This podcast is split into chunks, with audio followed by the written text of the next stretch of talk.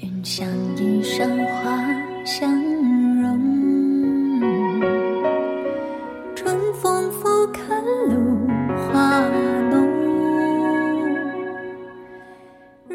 听众朋友您好，我是中国腔调播讲人小光。本期节目我们的主题是文学音乐与远方，我们特邀著名作家安忆如做客，一起聊聊唐诗。著名作家安忆如以“人生若只如初见，当时只道是寻常，思无邪，再见故宫，陌上花开，世有桃花”讲述传统诗词之美，作品畅销一时。唐朝在中国历史上曾经发展为空前强大的帝国，也是当时的世界上最先进、最文明的国家之一。诗歌在唐鼎盛时期发展到了顶峰。此时也是中华诗歌史上高度成熟的黄金时代。据《全唐诗》不完全统计，在唐朝存在的二百八十九年中，至少产生了有记载的诗人两千三百多位，近五万多首诗作。其中特别突出的大师级诗人，像李白、杜甫、白居易、王维等独具风格的著名诗人有五六十名。真想听薄影。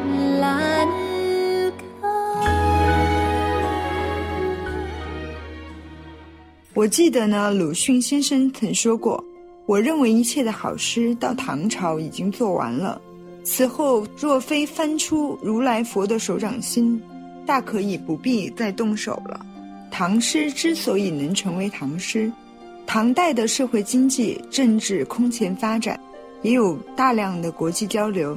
那么，社会阶层从上到下的思想都有很大的解放，这呢就为诗歌的创作开拓了视野，积累了丰富的材料。另外呢，唐代的科举考试有诗赋，而且唐代皇帝本身也很热爱诗歌。我们说上有所好，下必甚焉，全社会都重视诗歌的社会风气，而且文人的那种社会地位得到提高之后，创作能力自然提升。开篇我们听到的歌曲是根据李白的诗歌《清平调》改编的同名歌曲。这首诗据说是李白酒醉初醒的状态下即兴而作，最关键的是他还为此得罪了人，毁了自己的仕途。当时的宫廷当中有一座亭子，亭子旁边种了非常名贵的牡丹花。当这个花开了之后，唐玄宗说：“对名花。”见美人岂可歌旧曲？所以就让李白去写新词。李白沉醉，就写下了名传千古的《清平调》：“云想衣裳花想容。”这个词非常非常的美，美到了既是描写了牡丹的娇态雍容华贵，也以花喻人，去描写出杨贵妃的绝世天姿。其实从这三首诗也能真实感受到李白真是当之无愧的诗仙，半梦半醒还可以如此诗意盎然，真是不得不点赞。这也正应了那句话：“李白斗酒诗百篇。”这三首诗的构思很精巧，而且这三首诗呢字句很浓艳华丽。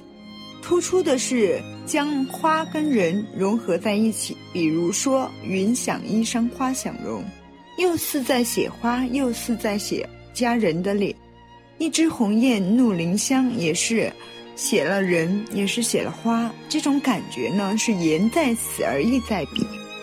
读这三首诗呢，你就会觉得春光满面，春风满纸，就是那种美好，花的美，人的美，都能够。呈现在我们的想象当中。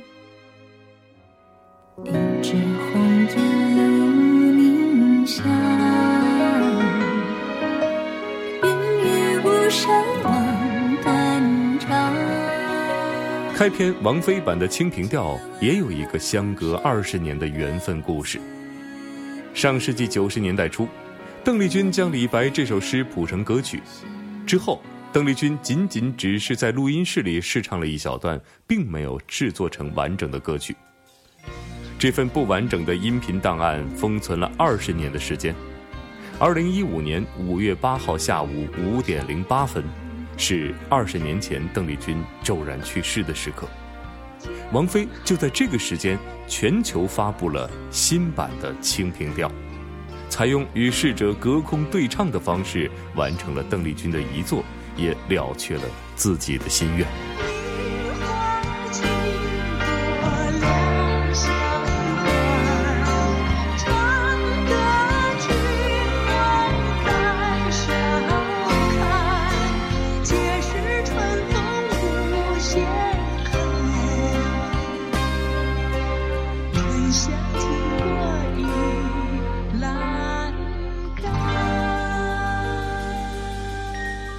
云想衣裳花想容，春风拂槛露华浓。这脍炙人口的诗句，今天读来依旧让人觉得很美。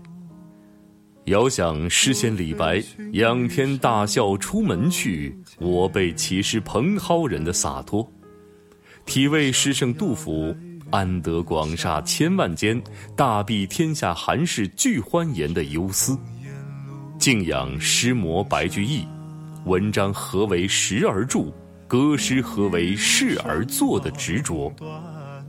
正所谓，星酣落笔摇五岳，诗成笑傲凌沧海。穿越历史的风尘，唐诗星空中的名篇佳作依然散发着迷人的光芒。我们也从来不曾远离那些鲜活而有个性的诗人。这也正是唐诗的。不朽之所在。望待夏好开，皆是春风无限恨。沉香亭北倚栏杆，皆是春风无限沉香亭北倚栏。